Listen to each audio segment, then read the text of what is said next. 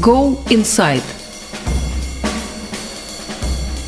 Всем привет, я Тимур Олевский, это подкаст издания The Insider Go Inside. И сегодня мы поговорим о том, что происходит на границе между Польшей и Беларусью, о кризисе, который разразился между этими двумя странами, гуманитарном во всех смыслах и политическом в некотором аспекте. И, конечно же, о людях, которые принимают в этом участие, потому что за сводками сообщения о мигрантах, которые штурмуют приграничную территорию, о полицейских, которые отражают нападения или там не пускают журналистов в зону чрезвычайной ситуации, с одной стороны, и с другой стороны, соответственно, мы можем забыть, собственно, о тех тех людях, которые там сейчас, в общем, по большому счету страдают, и понять, кто они, как они там оказались, нам тоже очень важно. Для этого у нас есть все возможности. Я представлю наших гостей. Оксана Баулина, обозревательница издания The Insider, которая сама непосредственно ногами буквально побывала на границе и увидела этих людей, тех, кто им помогает, и тех, кто им мешает попасть на территорию Евросоюза. Оксана, привет! Здравствуйте! Вернулась ты, кстати, уже в тот момент, когда мы записываем этот подкаст, или еще нет? Вернулась, вернулась я в Варшаве. Вернулась, значит, в удобном месте мы сейчас поговорим более-менее в тишине и в покое.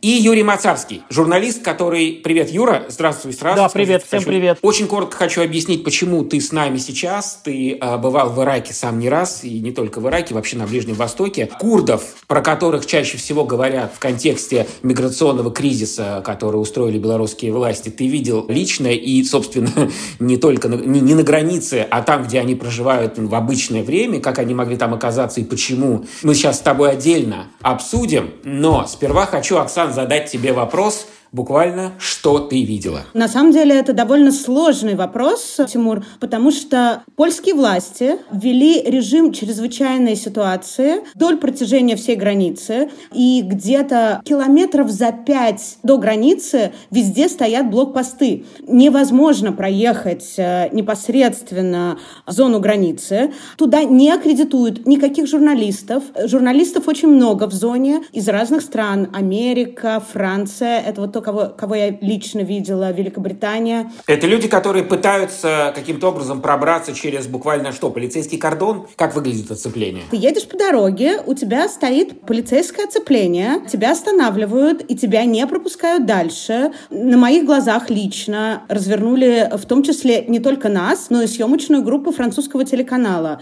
У меня-то было потом куда поехать, потому что у меня была договоренность о встрече с местной волонтеркой. А они просто в полной растерянности, потому что не понимают, почему такой запрет на доступ. А ты поняла, почему такой запрет? У тебя есть понимание, почему э, власти Польши так болезненно реагируют на попытки журналистов увидеть, что происходит на границе? Ведь, казалось бы, ну, гуманитарный кризис, который создали не они, им бы их показывать его изо вот, всех ты понимаешь, сил это, и это, со всех ракурсов. Это то, чего не понимают все журналисты. Польские официальные службы, там, Министерство обороны, полиция, отдельно полиция этого региона, они постят видео, твиты и все такое такое. Но этого, конечно же, абсолютно недостаточно для того, чтобы составить объективную и релевантную картинку происходящего.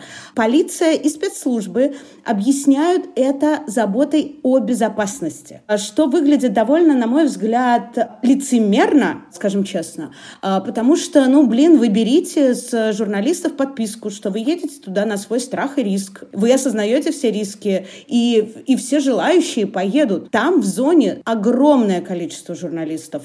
И, к сожалению, даже, понимаешь, вот когда я там была, приезжала депутатка немецкого парламента, и даже ей не дали доступ э, в, вот в эту зону чрезвычайной ситуации. То а... есть такое впечатление, что у польского правительства сейчас два, две проблемы. Это мигранты и э, люди, которые хотят узнать, что происходит с мигрантами. А еще третья проблема – люди, которые хотят помочь этим мигрантам. Потому что, ты знаешь, вот в этой зоне оказались и настоящие живые поселения, в которых есть люди, в которые, которые там живут, и которых туда и обязаны пропускать. И они туда приезжают, и они там живут. И они фактически оказываются первым форпостом в плане помощи беженцам. И это гуманитарный вопрос, потому что ночью в польских лесах уже довольно холодно, а люди туда приезжают, ну, не очень подготовленные. И тут просто у людей стоит стоит вопрос, э, мы спасаем людей или мы на них забиваем. И многие, многие реально местные жители занимаются тем, что они помогают беженцам. Они ночью ходят вот по этим лесам, находят их и э, приносят им теплую одежду, воду, еду и так далее. Поэтому тут э, в комплексе три проблемы. Мы отдельно поговорим, кстати, о том, что происходит на границе непосредственно с этими людьми. Но я хочу спросить у Юры Мацарского. Юр, привет. Тебе слово сейчас, потому что вот Оксана нам рассказала о системе, установленной на границе, которая призвана не дать э, рассказать, что происходит с мигрантами, при том, что белорусская сторона, напротив, максимально привечает журналистов для того, чтобы они ну, показывали страдания, с которыми столкнулись беженцы, исключительно с той э, точки зрения, в той парадигме, что вот плохие поляки и некрасивый Евросоюз так жестоко относятся к людям.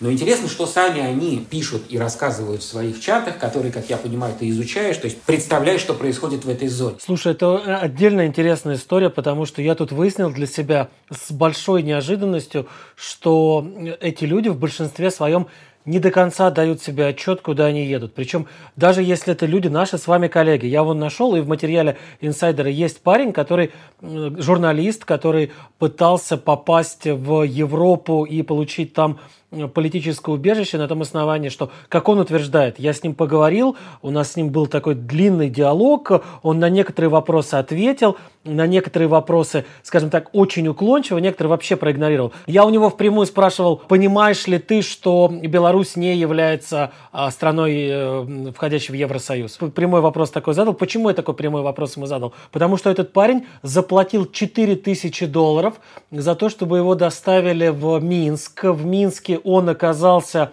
в гостинице «Планета». Для меня эта гостиница, гостиница печально знаменита, потому что это та гостиница, в которой я жил как раз, когда была площадь, предыдущие большие антиправительственные выступления, которые были максимально жестоко разогнаны режимом Лукашенко. И он решил подать документы на предоставление политического убежища не в Германии, не пробираться через границу с Польшей или с Литвой, а прямо вот в Беларуси. Вот он решил в Минске подать документы на предоставление политического убежища. Я, собственно говоря, вот после того, как он об этом рассказал, я у него спросил, а ты вообще понимал, где ты подаешь эти документы? Он на этот вопрос не ответил, но из дальнейшего с на, нашего с ним разговора стало понятно, что он не до конца понимал, куда он э, подает документы. Для него эта история, кстати, закончилась печально.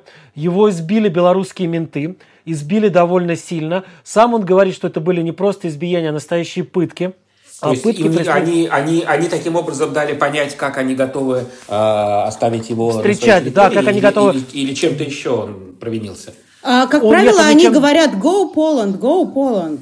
Ага, то есть они не скрывают э, того, что их задача чтобы мигранты оказались в Польше, а не остались в Беларуси. Да, безусловно. Вот мой герой, который будет в моем э, репортаже, он тоже вообще ни, ничего не знал про Беларусь до того, как э, туда э, попасть. Он купил в Ливане тур за 4000 долларов с прямым перелетом из Ливана в Беларусь, в Минск. И, а, кстати, его поселили не в отеле «Планета». Отель «Планета» я тоже очень хорошо знаю, ну, тоже в том числе по моим э, предыдущим командировкам командировкам в Минск. Его поселили в отеле «Минск». И это еще более дорогой пафосный отель, многоэтажный. Через два здания от КГБ, да, белорусского, да, прямо да. на главном, главном проспекте в Минске, да. Площадь Победы. Независимости, по-моему, она называется. Независимости, да, да, проспект Независимости. То есть, ну, красиво поселили, на самом деле 4000 долларов это важная цифра, вот и Юра, и ты. Это стандартная цена. Нет, самое интересное, я же нашел контрабандистов. Вот здесь важно понимать, что почему Объясни, так много... контрабандистов какой страны? А контрабандистов из, э, из Курдистана. Они в основном из иракского Курдистана, но они на той контрабандисты, чтобы действовать в, а, на территориях э, государств соседних, в которых значительно значительное присутствие тоже, значительный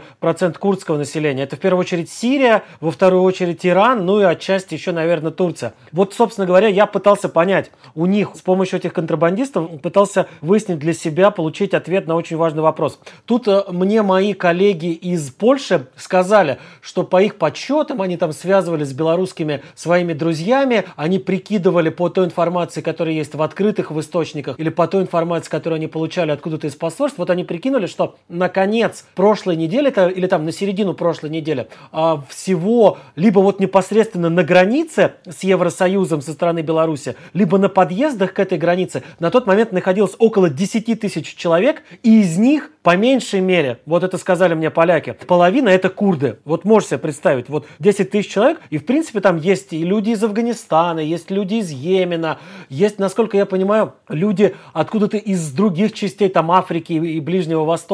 Но в основном-то, в основном это оказались курды. И вот тут у меня начала складываться интересная картина в моей голове. Я начал связываться как раз с, с контрабандистами, а нужно понимать, что в Курдистане контрабанда и контрабандисты это древняя, очень старая культура, потому что большущий народ сейчас, там 35 или 40 миллионов человек э, насчитывают курды, вот весь курдский народ, и они толком никогда не жили в едином государстве. Они там всегда были разделены между, грубо говоря, между Персидской империей и Османской империей, между там британским мандатом и французским мандатом. И вот эта постоянная жизнь в разбитых, в разных кусках разных империй а, привела к тому, что они выстроили какие-то нелегальные подпольные связи между собой. Эти нелегальные подпольные связи помогали им там веками сохранять культурное, отчасти политическое, во многом экономическое единство. Они, вот о, о них громко стало известно, э, об этих э, контрабандистах, как раз во время войны против ИГИЛ. Я познакомился с этими ребятами. Они занимались тем, что выкупали у игиловцев женщин-рабынь, езидок и их детей. То есть они буквально ползали через вот эту вот границу фронта с э, территории, контролируемой иракскими властями или властями иракского Курдистана,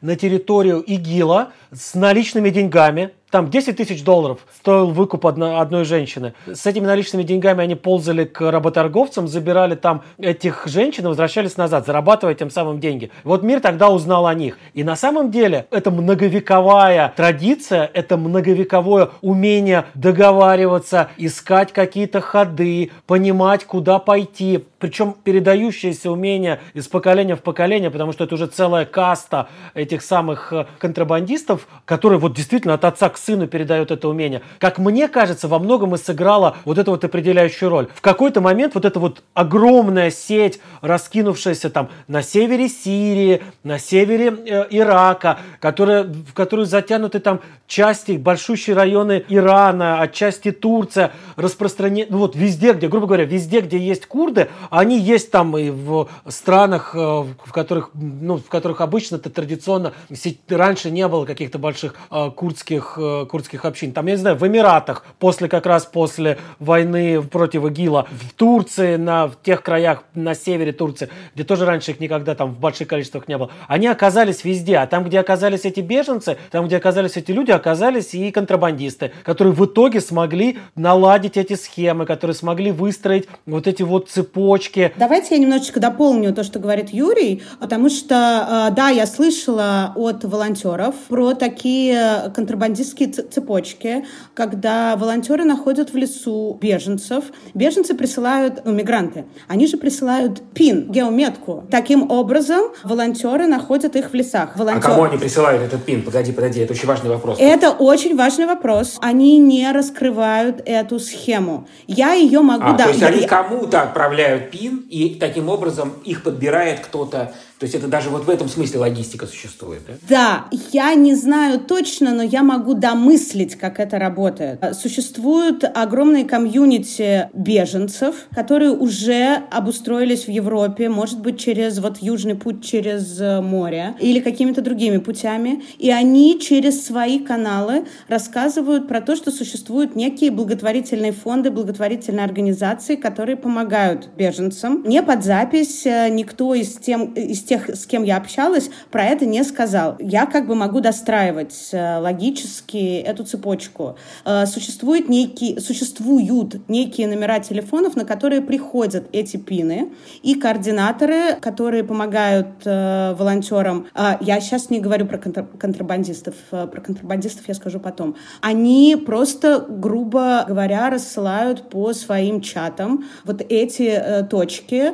Как я уже сказала, многие находятся в закрытой зоне, куда не могут попасть никто, кроме местных жителей. И, соответственно, вот э, помощью мигрантам занимаются исключительно э, местные жители. И отчасти они в каких-то ситуациях помогают их вывести, вывести не вывести, а вывести. Давайте, вот смотрите, обо всем, что касается Польши, это отдельный большой разговор.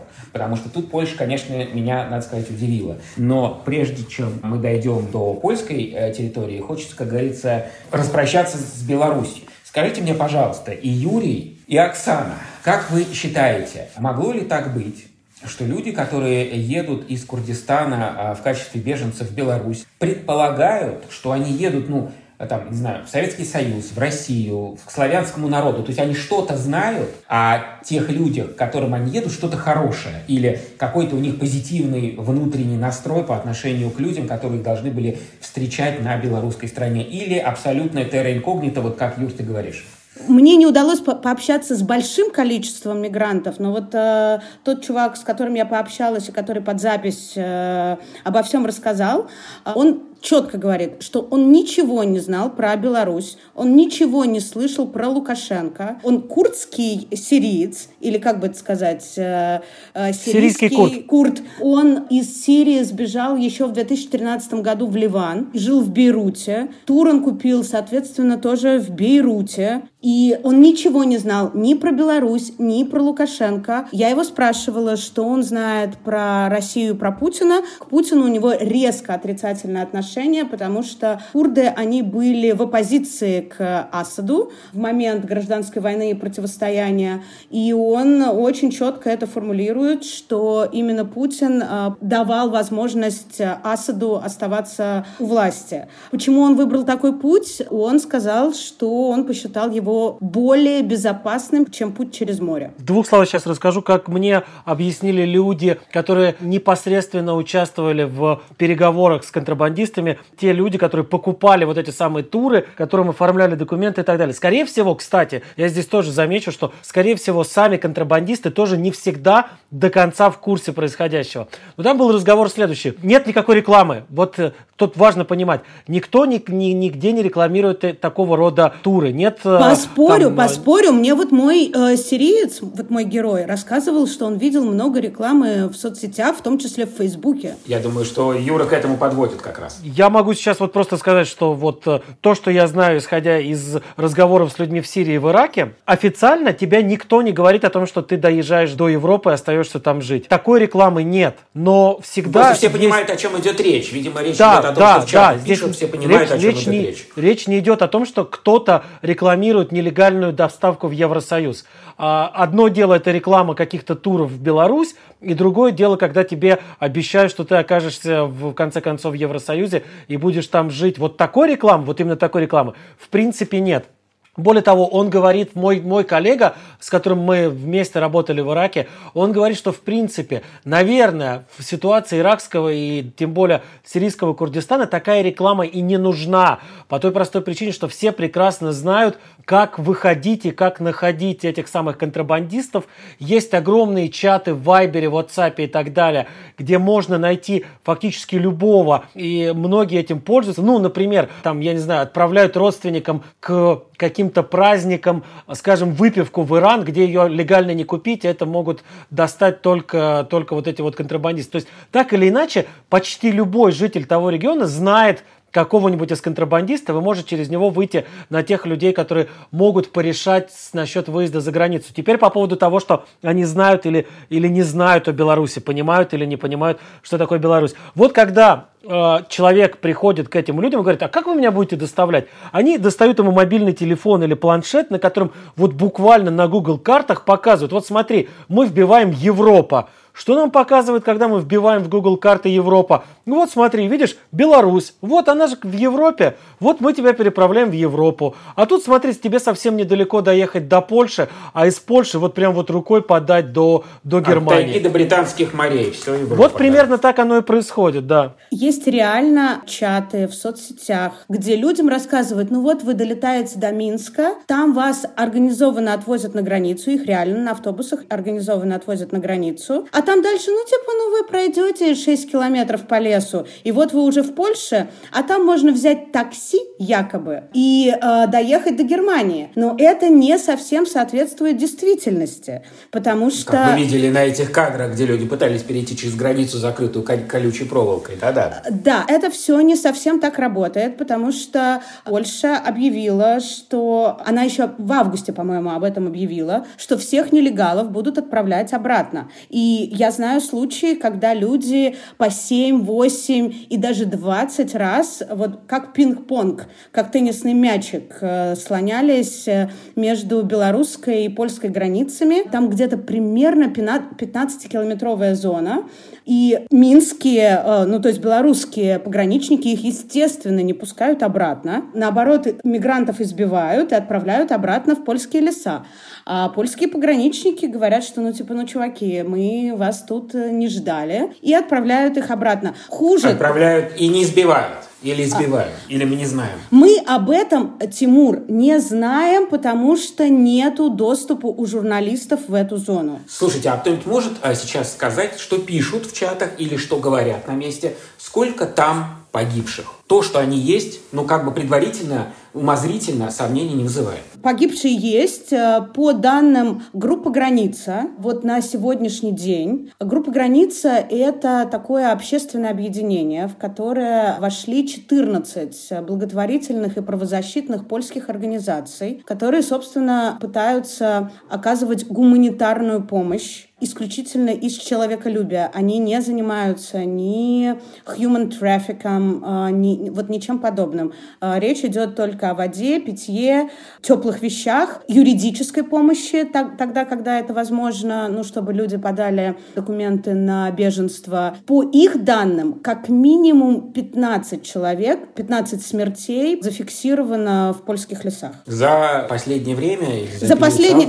Да-да-да, вот за, за весь период. Слышал я такие истории, что польские пограничники могут, например, мигранта, уже перешедшего на польскую э, территорию, человека, который вслух э, устно заявляет о желании попросить политическое убежище, ну, как бы этого устного заявления, насколько я понимаю, по международным соглашениям, достаточно для того, чтобы человека отправили в лагерь для мигрантов, чтобы дальше решать его судьбу. Они могут, слышал я, пообещать такому человеку, что везут его в лагерь, на самом деле отвезти на границу и отправить назад. Такое происходит сплошь и рядом. Более того, по свидетельствам волонтеров, которые вот занимаются, собственно, гуманитарной помощью, и медиков-волонтеров, которые занимаются отдельно медицинской помощью в сложных случаях, даже из больниц людей забирают пограничники и отправляют обратно на белорусскую границу. Это мне подтвердили как сами волонтеры, местные жители, представители благотворительных организаций и, э, и медики. А как местные жители относятся к мигрантам? Тут важный вопрос. Они скорее поощряют действия польских пограничников. Или они скорее выступают на стороне, там, не знаю, гуманитарного международного права. Или что-то еще третье. Какое ощущение у тебя от этого сложилось? У меня сложилось ощущение, что э, местные жители прямо реально стараются помочь мигрантам, даже вопреки действиям официальных э, структур, я имею в виду пограничников и полицию. Они уже два месяца находятся вот в этом в состоянии этого гуманитарного кризиса. Там десятки если не сотни волонтеров, которые живут э, в этих э, населенных пунктах, которые находятся внутри зоны ЧС, куда не может... То есть они смогли туда пробраться с риском, ну, я не знаю, что? Они с там... чего-то? Они туда не пробирались, они там живут. Они а, там они стали живут. волонтерами из числа местных жителей? Да, они То есть там... они испытывают эмпатию к людям, которых Польша всячески избегает? Они очень осторожно говорят про политику. Они говорят исключительно про гуманитарные вещи. Если ты видишь э, человека, который замерзает э, и голодает в лесу, как ты ему можешь не помочь? Одну секунду. Сейчас важный момент. Я хочу к Юре обратиться. Юр, скажи мне, пожалуйста, можешь ли ты описать от чего, от какой жизни пытаются скрыться курды в Европе. Они уезжают из желания побольше получать или что-то другое их толкает в этот путь за 4000 долларов? Слушай, ну давай вот мы вспомним, что происходило в последние даже не годы, а десятилетия на той территории, где живут курды. Да, вот если мы посмотрим там на иракский Курдистан и на соседний с ним сирийский Курдистан. Очень тяжелые времена были при Саддаме Хусейне. Я напоминаю, что один из родственников Саддама Хусейна и его ближайших приближенных получил кличку «Химический Али», потому что химическим оружием э, забрасывал курдские деревни. Я напоминаю, что, собственно говоря, ИГИЛ тоже прошелся а, так, что было почти 5 миллионов беженцев в, или вынужденных переселенцев. Только в иракском Курдистане, плюс в тех регионах, которые прилегают к, ирак, к иракскому Курдистану, 5 миллионов человек. Вот представь себе. Я был в нескольких лагерях беженцев, в которых жило по 60, по 65 тысяч человек. В этих лагерях люди жили годами, потому что возвращаться а что некуда. такое лагерь беженцев? Потому что палестинский лагерь беженцев – это не палаточный лагерь, это уже построенный... Нет, нет, нет. Лагерь беженцев в, в Ираке – это а, огромная территория, огороженная со всех четырех сторон, в которой рядами, улицами проспектами установлены либо ООНовские белые палатки, либо из каких-то таких шлакоблоков небольшие хибарки, но они реально небольшие, потому что я был в таких хибарках, там вот туда можно положить два матраса и все. Это не... А в чем смысл быть в этом лагере? Их не выпускают оттуда? Или это способ получить гуманитарную помощь? Или Смысл в том, что у тебя, у тебя нет дома. Смысл в том, что э, во время войны против ИГИЛ было разрушено огромное количество жилья, э, были разрушены целые города, целые села, целые деревни, и никто сильно не брался до сих пор за за их реконструкцию. Это объективно жертвы войны, им реально некуда идти. Многие из них, большинство из них, как мне кажется, это реально жертвы той самой войны и заложники той ситуации, в которой они оказались. Что за ситуация? Дело в том, что с 18 года потихонечку правительство иракского Курдистана и правительство Ирака начали эти лагеря беженцев закрывать. Ну типа, ребят, хватит, сколько можно, война уже закончилась, давайте мы будем закрываться. После того, как начался коронавирус, после того, как пришла пандемия, после того, как вслед за пандемией резко упали доходы иракского Курдистана, а нужно понимать, что иракский Курдистан это гла... ну, правительство, администрация иракского Курдистана – это главный работодатель в регионе. Вот как примерно как в Советском Союзе. Да, есть какие-то там еще предприятия, которые работают сами по себе, но вот все так или иначе завязано на, на правительство иракского Курдистана. И если у него начинаются проблемы, проблемы начинаются у всех. А у него начались настолько серьезные проблемы, что выросла в городах, очень серьезно выросла безработица, снизились зарплаты. А вот теперь представь, выросла в городах безработица, закрываются лагеря беженцев и приходят бездомные и безработные из этих лагерей беженцев и в города, где и так, в общем-то, все очень непросто, где и так очень и очень бедно. Там начались серьезные там трения внутри этих городов, начались серьезные проблемы у самых разных людей. Начали выискивать, выяснять, а ты за какую партию, а ты против какой партии. И все это на самом деле не добавляло никакой стабильности в этот э, компот противоречий, грозило какими-то серьезными столкновениями, грозило серьезными, вплоть до, ну там была даже в свое время в иракском Курдистане в 90-е годы была гражданская война, когда представители там сторонники одной политической партии воевали со сторонниками другой политической партии. Вот до того доходило, когда Хусейн туда уже не лез, потому что его сильно санкциями придушили. И вот что-то подобное потихонечку развивалось в этом направлении. И, к сожалению, развивается потихонечку, как мне кажется, до сих пор. Там действительно серьезнейшие экономические проблемы. Там действительно колоссальная разруха. Там действительно огромное количество людей до сих пор вот бездомные не понимают, куда им идти. А Дома почему разрушены. Они не могут уехать, э, извини, в Багдад? Почему нужно для этого ехать в Берлин? Смотри, в Багдад не так-то просто. Вот с тех самых пор, когда порвали связи, и как раз это было после Саддама Хусейна, вернее, во время Саддама Хусейна, связи между иракским Курдистаном и Багдадом были во многом разорваны. Разорваны настолько, что, например, дети, которые уже они взрослые, которые учились в школах в иракском Курдистане в 90-е годы и тем более позже, не знают арабского языка. Разорваны связи вплоть до того, что перестали... Раньше как? Да, даже те, кто не особенно знал язык по выпуску из школы, попадали в иракскую армию, а там хочешь не хочешь, но ты вынужден знать и понимать арабский язык. Этого нет. В армию они не идут, у них свои ополчения, свои какие-то пешмерга и все прочее. Они в иракской армии, в иракскую армию не идут. Сейчас тебе расскажу очень показательная история. Когда шло наступление на Масул, когда Масул удерживал ИГИЛ, параллельно наступали с разных сторон плечом к плечу там э, шиитское ополчение, официальная иракская армия и курдские вот эти вот пешмерга, они не перемешивались друг с другом, они шли все параллельными какими-то, значит, путями рядом, но не вместе вроде бы как. И когда столкнулись с там с серьезным сопротивлением со стороны ИГИЛа и вынуждены были где-то там на подступах на несколько дней остановиться для того, чтобы перегруппироваться, для того, чтобы как-то согласовать тактику и там стратегию действий, то курды на одном из домов в, на, в той деревне, в которой они стояли, написали огромными буквами послания для арабов, которые стояли параллельно, да, в соседней деревне. Это было видно там в, в ясную погоду. Это послание очень хорошо видно читалось. Там было написано, Курдистан это не Ирак. Но написать по-арабски они это сообщение не могли, потому что не знают уже арабского языка. Это было написано на английском языке. Курдистан из not Ирак было огромно. У меня даже фотография где-то есть этой надписи, я ее сделал тогда. То есть для, для очень многих людей там э, Багдад это более чуждая территория, ну там, чем Мюнхен, потому что в Мюнхене есть более-менее успешная и достаточно крупная э, курдская диаспора, да, там ты понимаешь, к кому идти за работой, ты понимаешь, к кому обращаться за какой-то помощью. В Багдаде ну, на тебя будут, скорее всего, смотреть как на чужака, и ты сам будешь смотреть на жителей Багдада как на чужаков. Оксана, скажи, пожалуйста, ты ведь видела людей, тех самых курдов, и, может быть, не только курдов, которые все-таки смогли попасть на территорию Польши. Вот кто они?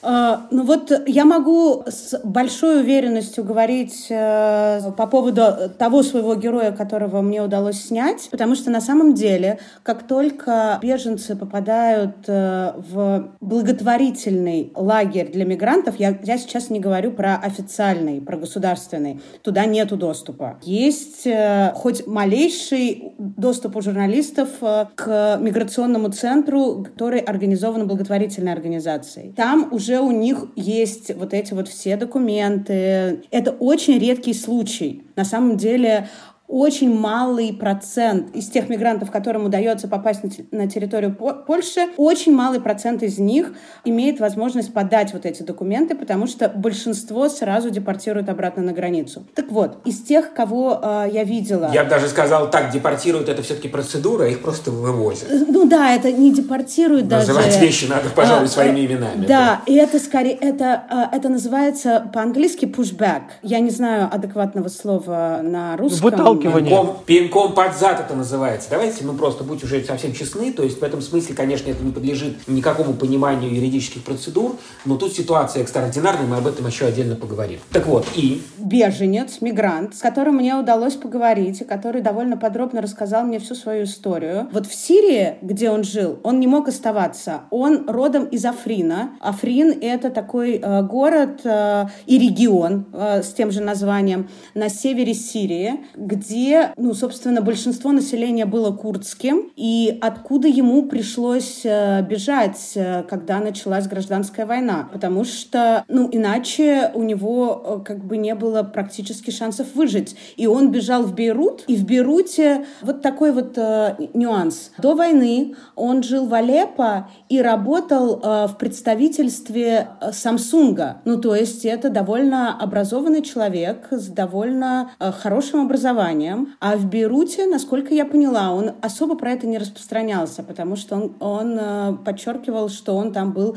не совсем легально. И он там просто работал поваром в какой-то забегаловке. Это мы понимать еще должны. Тут надо наших слушателей поставить в контекст, что, находясь в Бейруте, люди, э, которые приехали из одной войны, практически оказались на другой. Да. Потому что Бейрут был просто снесен с лица земли взрывом на хранилище селитры возле элеватора в порту, который... Ну, а сейчас там еще тоже своя, своя совершенно да? катастрофа. Да. Как мне кажется, если бы не этот кризис безумный, в котором окунулся весь Ливан и Бейрут особенно, в который они окунулись, то, наверное, этот парень остался бы там. Очевидно, что он из огня до в полыми попал, и потом да, еще Бейрут и, много раз и добавил ему после ряда войн да, и конфликтов восстанавливался и превращался в какой-то оазис Ближнего Востока на границе с Израилем, но последний взрыв, вот недавно произошедший, собственно, окончательно уничтожил экономику Ливана. Буквально один взрыв уничтожил практически страну. Ну, там чуть сложнее. Там помимо этого взрыва был еще дефолт, объявленный популистским правительством, который а, популистское правительство сказало, что зачем мы будем отдавать деньги жадным западным компаниям, мы лучше раздадим их нашим бабушкам э, и сиротам. И в, перестали раздавать, отдавать долги, объявили дефолт, ну и, собственно говоря, взрыв это просто ускорил процесс падения вот в этот вот в кошмарную и вот от этого пропасть. всего уезжают, да, и от этого Та- всего там, уезжают не, там не да. только это. Шияр, вот, собственно, мой герой, он говорит, что там э, в Беруте есть ощущение приближающейся новой острой фазы войны, а у него недавно родился ребенок, ну, то есть у него сыну два года. Воевать не на стороне Хазбаллы, не на стороне людей, которые будут Да, воевать с о- Хазбаллой, ему не показалось интересным. Его А, Он вообще не религиозный человек, и он это всячески подчеркивает. Он говорит, что он абсолютно светский человек, и для него религия не является решающим фактором. Это, кстати, достаточно распространенная история среди курдов. Они очень любят подчеркивать то, что для них там важнее а, этническая принадлежность, важнее ощущение какого-то вот такого курдского единства. А там же тоже самые разные религии есть внутри, внутри Курдистана. Вплоть до того, что там зороастрийцев, массовые обращения были в зороастризм не так давно. И для них это важнее вот национальное какое-то а, самоощущение, чем любой, любая религиозная Скажи. Юра, а курды ассимилируются в Европе? Да, я думаю, что ассимилируются. То есть они прекрасно себя чувствуют, и я встречал в той же Германии людей, которые хорошо себя чувствуют, нормально работают без всяких проблем. Ну, то есть точно так же, как и любые другие люди. Понимают ли курды? И понимаете ли вы, мне интересно ваше отношение. Ну, конечно, интересно прежде всего понять, что думают сами они. Я думаю, что кроме того, что они мерзнут, а, умирают, а, страдают от отсутствия жажды, видимой еды и не, не очень приятных-то условий и избиений полицейских, они, наверное, как-то рефлексируют на тему того, как они оказались в этой странной ситуации, которая должна была закончиться поездкой на такси в Германию. Понимают ли эти люди, что для режима Лукашенко и в глазах польских пограничников. Они не просто люди, а еще пули, камни, я не знаю, все что угодно. То есть оружие, которое использует одна страна в отношении другой страны, а та страна, в отношении которой используют этих людей как оружие, демонстрирует, что не даст с собой так поступать, поэтому таким образом относится к ним соответствующим образом. Вот этот момент вообще как-то рефлексируется или нет? И насколько это вообще правда, то, что я сейчас вам говорю, вот эти ощущения? Я, пожалуй, начну как раз потому, что я вот хочу продолжить историю того парня, с которым я разговаривал, который журналист, который просил убежище у Лукашенко, ну, вернее, у властей Беларуси, и за что был депортирован в итоге в Сирию. Его избили, заставили подписать э, согласие на депортацию. Был депортирован он, тогда не было рейсов в тот день в Эрбиль, его отправили в Дамаск. Он еще 4 дня просидел в тюрячке в Дамаске, только потом смог добраться до дома. Так вот, он рассказывает сейчас, что для него, вот после того, как он вернулся, он вынужден сейчас жить не дома, он живет в другом городе, не в том, из которого он уезжал. Он вынужден скрываться, потому что рассказывает, что все, все еще а, а, считает, что его жизни угрожает. Так вот, он скрываясь, при этом постоянно выходят в эфиры каких-то местных блогеров, включается э, в телеэфиры, в радиоэфиры, пытаясь объяснить людям, что на самом деле происходит в Беларуси. Потому что я у него спрашиваю, так подожди, так что же получается? Те люди, которые отправляются в Беларусь, они не просто не понимают, что происходит в Беларуси, они не просто не понимают, что из Беларуси в Европу нет простого открытого пути, что это вот это не гладкая дорожка, которая ведет сразу куда-то в Польшу, а то и в Германию. Неужели они даже не понимают, что там вот действительно такое противостояние есть? Нет.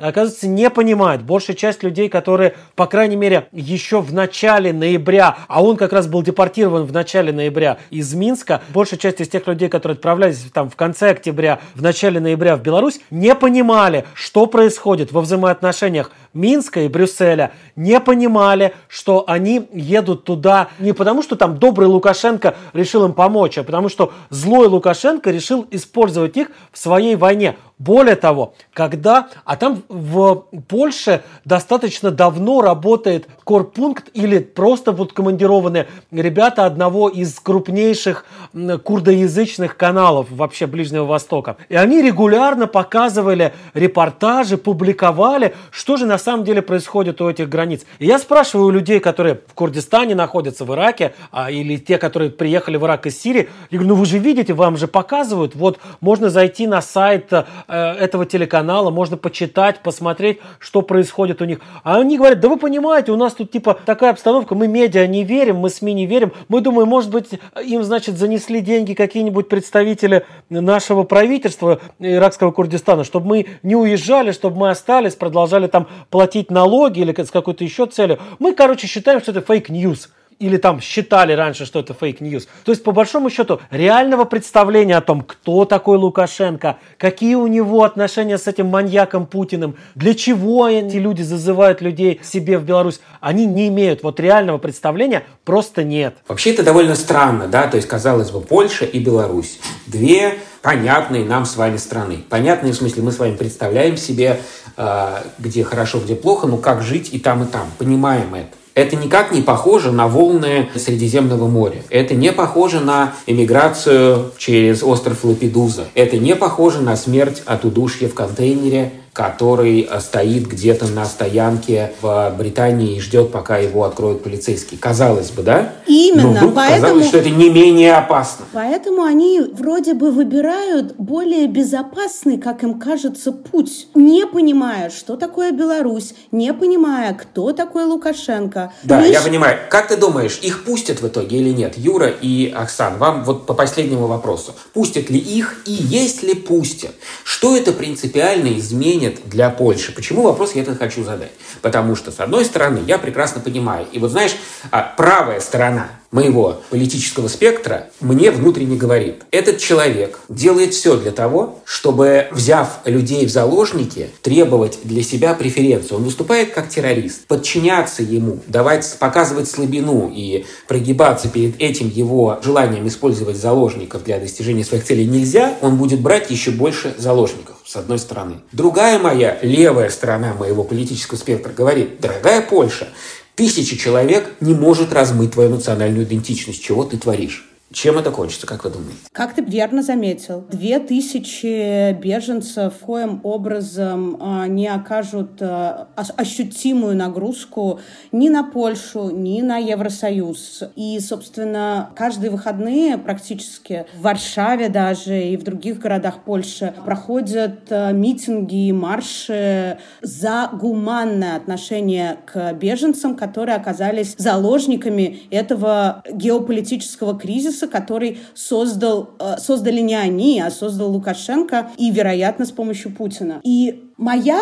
левая часть моего э, политического спектра говорит о том, что нужно все-таки рассматривать эту, этот гуманитарный кризис с позиции человеческих ценностей, потому что нельзя жертв обвинять в насилии, жертвами которого они стали. Но, с другой стороны, ты абсолютно прав, что если э, позволить Лукашенко использовать э, этот механизм для шантажа Европы, то это может, э, ну, как бы далеко довольно завести. И...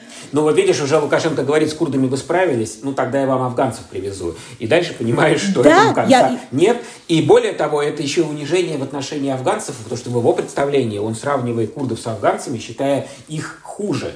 Это отдельный большой разговор. Юр, как ты считаешь, чем это кончится? Мне кажется, что какая-то часть все-таки сможет пробраться, и хорошо, что, что сможет пробраться в, в Европу, потому что любой любой, любое какое-то движение лучше, чем торчание в этих болотах в минусовую температуру. А глобально, как мне кажется, глобально уже очень решительно Европа, Европа настроена, всячески демонстрирует Лукашенко свою неготовность поддаваться на любой шантаж, даже если шантаж идет э, вот ценой человеческих жизней. Я боюсь, я очень хочу ошибиться, но я боюсь, что Лукашенко действительно сможет угробить, заморозить, утопить в болотах еще несколько десяток, а то, десятков, а то и сотен человек, прежде чем найдется какое-то решение, которое устроит, вот, что называется, все стороны. А последнее, что хочу спросить, Оксан, тебя. Я хочу, чтобы mm-hmm. мы завершили этот подкаст рассказом о том, буквально рассказом, описанием поляка, который помогает беженцам. Как он выглядит и э, что он чувствует и какого цвета у него глаза? Я разговаривала с одной потрясающей совершенно э, женщиной, которая живет в одной из приграничных э, деревень. Деревня называется Беловеж. Это прямо реально приграничная деревня. Она находится внутри зоны ЧС. Она рассказывает, что она уже э, два месяца реально ходит и спасает мигрантов. Я не была у нее в доме, потому что нас туда не пустили проехать, ну вот кордоны полицейских. Мы с ней встречались в лесу. Она не не, политический, не политическая активистка.